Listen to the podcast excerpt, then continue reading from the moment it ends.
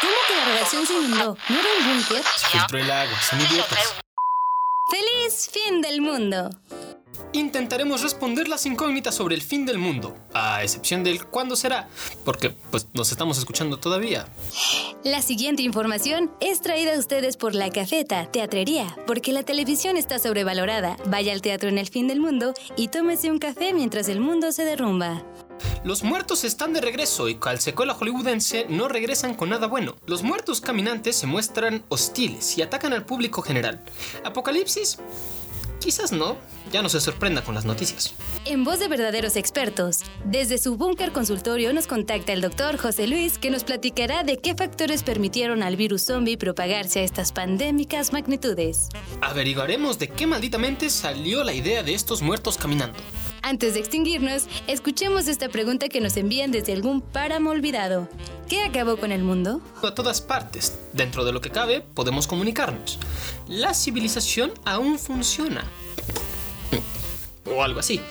Así que empecemos con esto y feliz fin del mundo. Saludos, supervivientes. Es un gusto saber que nos escuchan desde el fin del mundo. Yo soy su locutor Jueves y me encuentro acompañado de nuestra portavoz Martes. Y pasamos un día de locos sobreviviendo en la muchedumbre de la muerte, pero por suerte ya estamos cómodamente en el búnker transmitiendo para ustedes. Vamos a ver cómo está el mundo allá afuera con nuestro agente de campo. Buenas noches. ¿Nos escuchas? ¿Cuál es la situación en las calles? ¿Hay personas? ¿Siquiera están al tanto del próximo fin del mundo? Hay zombies por todos lados, pero es difícil distinguirlos de las personas normales. No parecen muy interesadas en el apocalipsis.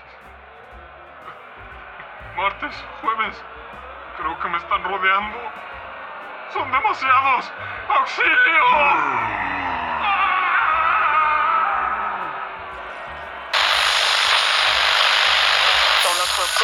¿Agente? ¿Agente? ¿Me escuchas? Bueno, uno menos a la nómina. Como tú y yo sabemos, martes la pandemia comenzó a principios de este 2020. A la fecha, grabando este episodio, los zombies, y peor aún, los zombies idiotas, están más que nunca entre nosotros. Y no me tomen a mal, no tiene nada de malo ser un zombie. Es algo que nos puede pasar y ni te das cuenta. Claro, al fin del día los zombies no son diferentes a ti o a mí. El problema en todo caso está en ser idiota. Y a este punto ya parece más una pandemia de estupideces que de zombies. Ah, no seas tan severa, Martes. Está en nuestra naturaleza humana caer en estos errorcitos. ¿Errorcitos? Bueno, ya que es de talla mundial y se está acabando el mundo. Todos los días se acaba un poquito más, así que ¿qué más da una raya más al tigre? En eso tienes razón, jueves. Un nuevo día, un paso más cercano del apocalipsis, en fin, el mundo se enfrenta a la pandemia más grave jamás vivida en el siglo XXI. Zombies, contagiados que esparcen la enfermedad como una sentencia de muerte, propagando el pánico y la desinformación. Tampoco es para tanto. Los zombies son bien amistosos. ya estás en fiestas. Ese chiste es peor que la epidemia. Pero razón no le falta. Hacen fiestas y eso los hace más idiotas. Estás siendo prejuiciosa. ¿Qué te parece si mejor dejamos la discusión de la estupidez de los zombies y vamos a nuestra sección Lo insólito y desconocido? Para conocerlos mejor. Claro, cambiando de tema porque te has quedado sin argumentos. Bueno, sí, un poquito, pero también es lo que dice la escaleta. Va, vamos a la nota. Lo insólito y desconocido. Los primeros registros de la aparición de esta clase de muertos se remontan a Haití en el siglo XVII, cuando los esclavos africanos eran llevados por los colonizadores europeos a trabajar sobre todo en plantaciones de azúcar por el resto de sus tristes y miserables vidas. Las leyendas nos relataban sobre hechiceros que podían mediante pociones y venenos y algunos encantamientos lograr que una persona enfermara de gravedad hasta su muerte para levantarse después por su propia cuenta como un no muerto, sin voluntad, con el único fin de servir a quien le habría hechizado la vida. Estos ahora populares muertos vivientes ya se empezaban a ser famosos en el occidente, alentados no solo por la magia. Científicamente se habría comprobado en 1780 que mediante electricidad se podía dotar de movimiento a las ancas de una rana. Se podía dotar de movimiento a las ancas de una rana, aun cuando el resto del cuerpo no estuviera ahí. experimentos que cautivaron la imaginación del viejo continente para que finalmente en 1818 Mary Shelley escribiera Frankenstein. Volviendo a América, los conocidos rituales vudú volvieron a cobrar importancia en 1880, cuando el británico Spencer St. John, explorador, periodista y pionero de la cultura haitiana, que más tarde fuera general del ejército, así como cónsul y ministro del Reino Unido en México, da a conocer el ritual con el que se sacrificaba a jóvenes haitianos mediante una pócima venenosa que más tarde los regresaría a la vida para servir como esclavos. Posteriormente, Wade Davis, antropólogo, etnobotánico y fotógrafo colombiano-canadiense, viaja a Haití en 1982 para investigar a fondo desde una perspectiva científica y bien documentada la existencia de los zombies. En este viaje se documenta el caso real de Clavarius Narcís, quien fue declarado clínicamente muerto en 1962 y reapareció vivo en 1980. En su investigación, Davis consiguió una muestra de la pócima zombie que fue analizada para revelar así que los efectos químicos de la misma eran reales. Las bases químicas y efectos de este brebaje se pueden leer completas en su libro La serpiente y el arco iris, el cual también inspiró a un documental posteriormente. Los zombies como los conocemos hoy en día, es decir, una muchedumbre de cadáveres caminantes en busca de víctimas que devorar, que se han convertido no mediante un ritual vudú, sino mediante un virus, enfermedades o químicos, no aparecieron sino hasta la película de 1968, La Noche de los Muertos Vivientes, de George A. Romero. Sin embargo, desde entonces hemos encontrado indicios de que la naturaleza podría producir sus propios zombies. Este es el caso del hongo Cordyceps, un género particular de hongos entomopatógenos especializados en zombificar diferentes insectos y artrópodos invadiendo su sistema nervioso, que usa para controlar al animal y hacer que busque sin descanso una posición agradable para el hongo. Una vez hallada, pondrá fin a la vida del insecto para alimentarse de los tejidos que le queden, crecer y esparcir sus esporas para alcanzar a nuevos insectos. Este fenómeno no es exclusivo de los insectos, pues recientemente se ha descubierto la caquexia crónica o virus zombie de los ciervos. Les provoca que caminen lento, que se vuelvan agresivos y tengan menos miedo a los humanos. Estos ciervos empiezan a babear, tropiezan y experimentan una pérdida significativa de peso corporal. De acuerdo con los expertos, el riesgo de que los humanos se contagien es relativamente bajo, pero no cero. ¿Tenemos conexión? ¡Cierren puerta! Estamos de regreso aquí transmitiendo el fin del mundo desde el búnker. Me parece que tenemos una llamada especial. Precisamente, tenemos un enlace a un refugio muy especial en el páramo. El médico José Luis N nos contacta para brindarnos información sobre el virus de mano de un especialista. Vamos al enlace.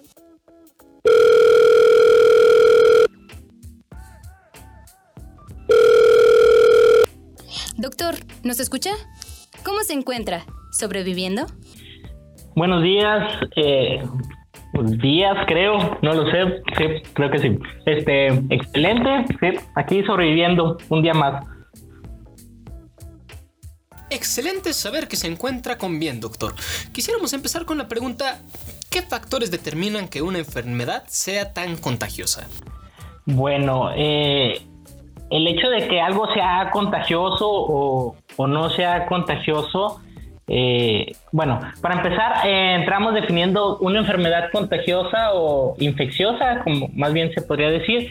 Es cualquier enfermedad que es transmitida, ya sea de persona a persona, de animal a persona, eh, y es, son causados por algún organismo, ya sea virus, bacterias, hongos, parásitos. bueno, esto es como podemos definir una enfermedad contagiosa, infecciosa. El hecho de que algo sea o no muy contagioso, pues obviamente depende, ¿no? Como siempre eh, me gusta decir, eh, digamos que el, si bien el, virus es el causante de la enfermedad, eh, los causantes en realidad de, de, la pandemia como tal es el comportamiento humano. nuestro comportamiento es lo que hace el hecho de que nos movamos mucho, de que tengamos contacto, con el mundo globalizado, de que puedas ir a China mañana, eso facilita y acelera muy fácilmente el contagio, ¿no? nuestro comportamiento, de que nos acerquemos mucho, nos gustemos, nos guste juntarnos con muchas personas, todo eso. Mm, mm. Eh, básicamente el virus ni siquiera lo podemos considerar algo vivo. Simplemente no se puede replicar por sí solo, necesita una célula para poder replicarse. Nosotros somos los que lo mandamos de una persona a otra, lo que lo transportamos, todo. Nosotros hacemos todo. Nosotros somos los responsables de la pandemia. Ajá. Entonces, ¿por nuestro comportamiento estábamos condenados? ¿Había una manera de evitar la propagación del virus o en realidad se hizo todo lo posible para evitarla? Pues se podría, ¿no? Se podría. Es algo bien complicado, pero pues se podría. Tan fácil como hay que entender primero cómo se transmite, ¿no? Se transmite principalmente eh, a través del, sistema respiratorio, a través de las gotitas, de cómo cuando hablamos, eh, pues estamos liberando gotitas que contienen el virus. Cuando tocamos, eh, si tosemos, estornudamos, pues esparcimos eso. si tocamos algún material, el virus permanece ahí, alguien lo ataca, lo toca o se puede agarrar la cara o tú estás hablando con alguien de muy cerca y pues se transmite de boca hacia, digo, del, de la boca a los ojos, la nariz, la garganta de alguien más. Se podría, sí, si en realidad todo el mundo siguiera recomendaciones muy básicas como mantener la distancia, algo que realmente pocas personas hacen. Ah, casi nadie en realidad alguna vez toma conciencia acerca de la distancia eh, o lavarse las manos. Muy pocas veces nos lavamos las manos de verdad frecuentemente y se podría, obviamente, eh, no se va a parar así, decir, no, pues ya todos hacemos y se va a parar. O sea, hay que tener en cuenta de que las enfermedades infecciosas, especialmente por virus, eh, todos los seres vivos, desde las plantas, los hongos, las otras bacterias, desde el, principio de la vida hemos tenido eh, que estar luchando contra los virus. Siempre va a haber virus, siempre vamos a tener virus, no es ni la última ni la primera vez siempre. Entonces, se podría controlar, mas no, no creo que evitar. Doctor, ¿y qué tan apocalíptico es esto? ¿Una pandemia como esta podría realmente hacer daños irreversibles en la civilización como la conocemos? Sí podría, este no es el caso, pero pues no creo que sea el, que pueda ser el final. necesitaría porque hay algo eh, importante. Por ejemplo, eh, esta, esta epidemia eh, es un virus que es muy contagioso, pero en realidad no es un virus tan letal. Lo que facilita el hecho de que sea muy poco letal, facilita que se contagie más. La persona sobrevive y al sobrevivir es más fácil que se, que se pueda contagiar. Hay enfermedades que son un poco más mortales y a veces no dan, no dan tiempo de que la persona lo contagie más, ¿no? De modo que la persona se muere y ya no representa eh, realmente un, algo, eh, una amenaza. Entonces, así como que el fin del mundo, eh, no, no diría, pero sí, sí, sí puede afectar en gran medida la, la, forma, la civilización como la, la conocemos.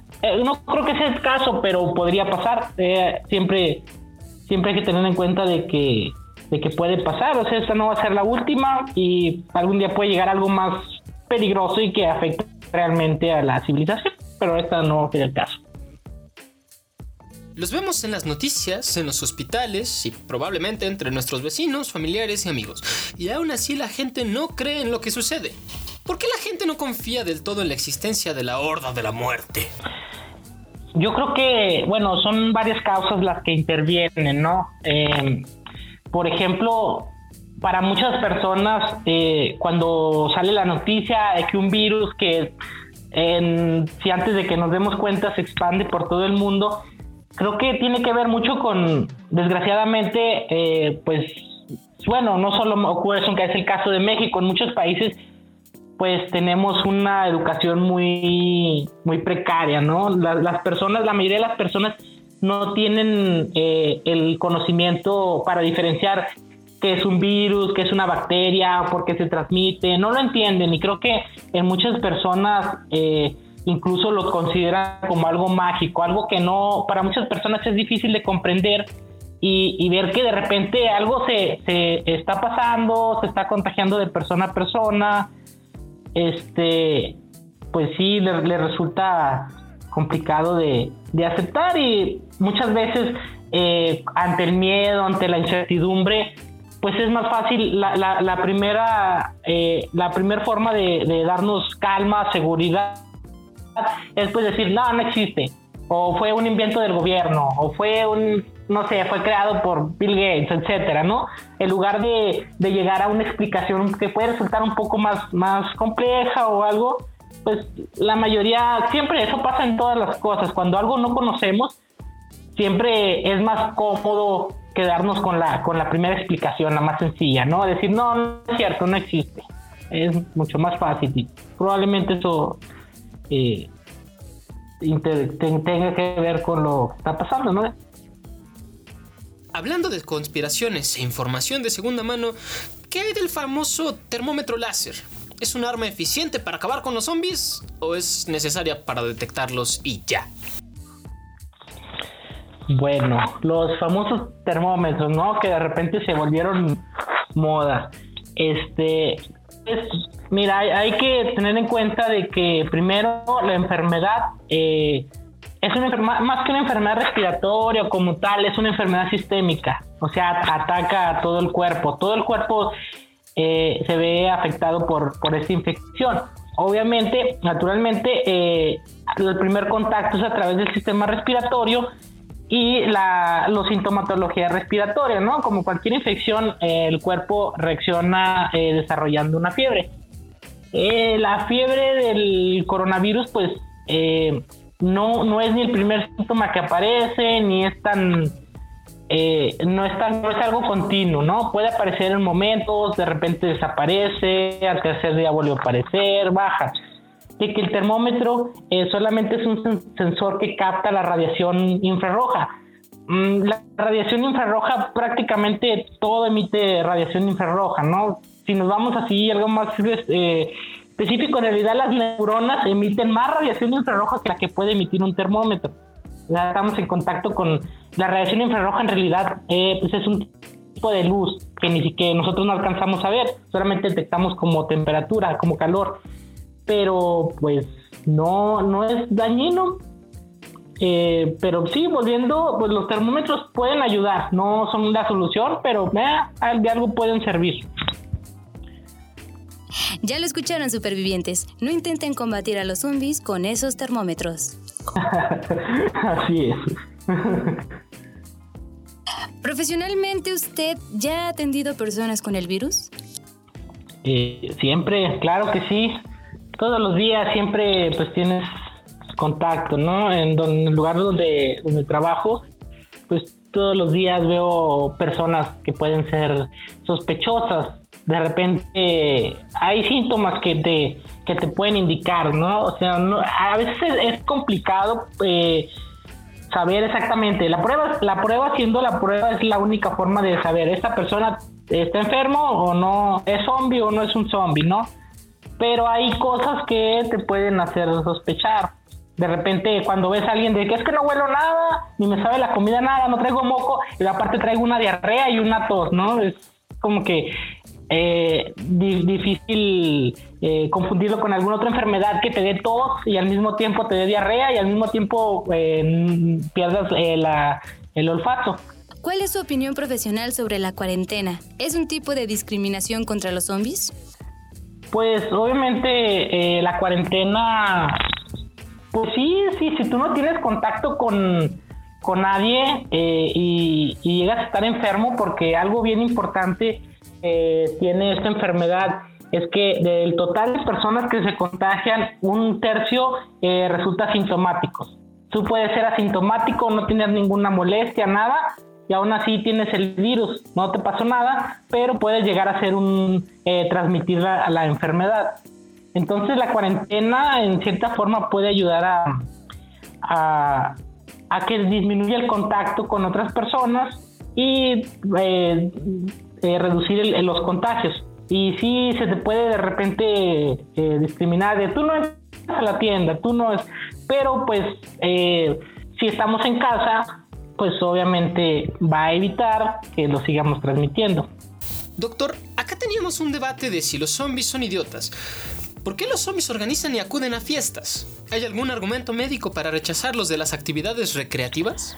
Este, pues sí, ¿no? Lo ideal, como otra vez volvemos, eh, si hacemos una fiesta y hay, no sé, 20 personas, imagínate, cuando estás en una fiesta, generalmente tienes, estás en eh, lugar con muchas personas, eh, las personas tienen contacto este, cercano por estar hablando, lo que sea, a veces estás bebiendo alcohol, se puede llegar a compartir el, la, bebida, eso obviamente pues aumenta el, contagio. Te digo una, una, una, vez más, no sabe, a veces no sabemos quién demonios está contagiado o quién no. Puedo yo ser, decir, a mí no me duele nada, no tengo nada, ah, pues yo voy a la fiesta, no pasa nada. Y, y creo que aquí importante es que todas las medidas en realidad más que nada muchas personas dicen, ah, eh, yo, yo soy, yo soy joven, no tengo ninguna enfermedad, no me voy a enfermar, ah, no me pasa nada. Creo que aquí hay que tener en cuenta de que todas las medidas, no tanto para evitar que nos contagiemos, sino tomando en cuenta de que podemos llegar a ser portadores asintomáticos, evitar contagiarlo a otros. No sabes a quién vas a matar, porque si tú lo contagias a alguien, dices, ah, ok, esa persona también era joven, no le pasa nada, pero llega a su casa y en su casa a lo mejor tiene familiares que son hipertensos, diabéticos, personas mayores, ellos se van a contagiar y se pueden morir. Muchas personas están realmente alteradas por este primer episodio del fin del mundo de nuestros tiempos. ¿Piensa que veremos pronto el final de esta pandemia zombie? ¿En algunos años podemos enfrentarnos con una enfermedad peor? pues ya se hizo eterno, ¿no? Ya llevamos este nueve meses y pues parece que este año no, no se acaba. Y bueno, al, parecer, por ejemplo, en, nuestro país, pues como que empieza a haber un, descenso en el número de casos, pero no, no, no, no se va a parar, no es como que vamos a, a despertar un día y, ah, no hay coronavirus. No, esto va a ser de forma gradual. Eh, sí, gracias a que se invirtió mucho dinero, mucho esfuerzo, pues hay muchas vacunas que ya están en, camino, están próximas a, salir. Eh, tenemos el caso, por ejemplo, eh, la vacuna rusa, que en los próximos eh, meses se van a enviar muestras para hacer pruebas aquí en, aquí en México. Y bueno, la vacuna pues sí representaría un, algo importante para frenar el, el, la epidemia, porque pues ya si, si te vacunas, pues obviamente ya no te vas a enfermar, pero hay que tener en cuenta otras cosas, ¿no? Como que al principio eh, va a ser difícil la distribución de la vacuna, no todas las personas van a tener acceso, se va a tardar un poquito, probablemente todavía hasta el, eh, el siguiente año va a seguir, todavía muchas personas no se lo van a querer poner, ah, todo, todo este cosas que siempre pasan, de que, ah, yo no me pongo la vacuna, es que eh, me van a inyectar un chip, como que me van a controlar, y cosas de esos, ¿no? Ya sabes, que tenemos todos los días, pero eh, de la, así, tal vez se va a controlar la, la, la pandemia, si pronto sale la, la vacuna, pero creo que la, la, enfermedad como tal pues va a seguir. Va a ser el caso como, como en la influenza, de que es temporada de invierno y pues aún así sigue eh, existiendo casos de, de, influenza y probablemente se va a pasar con el COVID, la gente se va a seguir enfermando, pero tal vez ya no va a ser algo tan tanto un problema. O sea, te pone la vacuna, te puede dar, algunos se van a enfermar, otros, pero el número de casos va a reducir.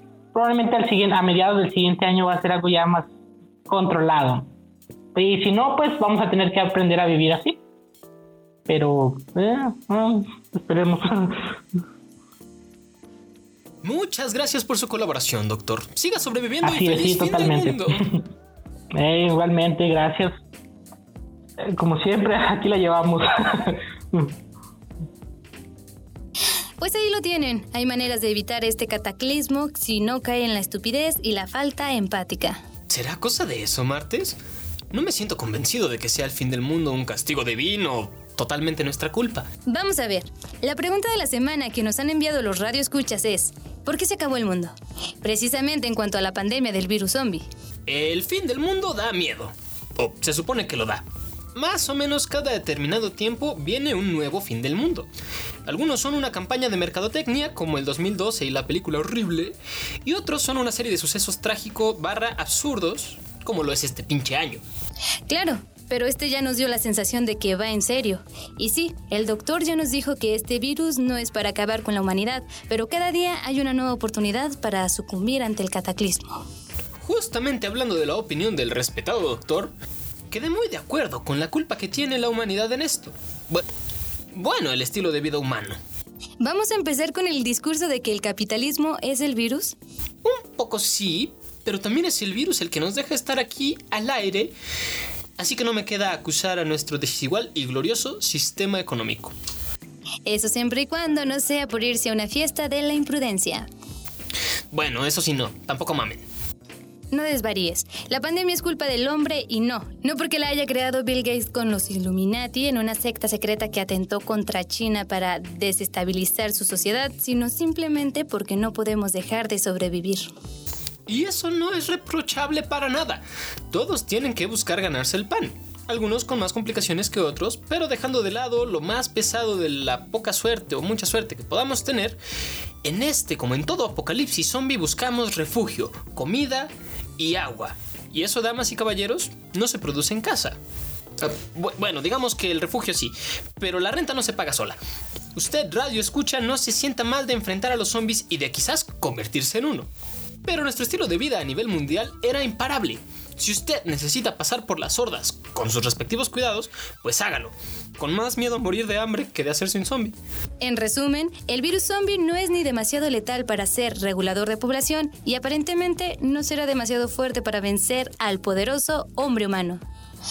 Sin embargo, no deje de prestar atención a todo lo que pasa cada día, pues el fin del mundo ya ha comenzado y cada día se acaba un poco más.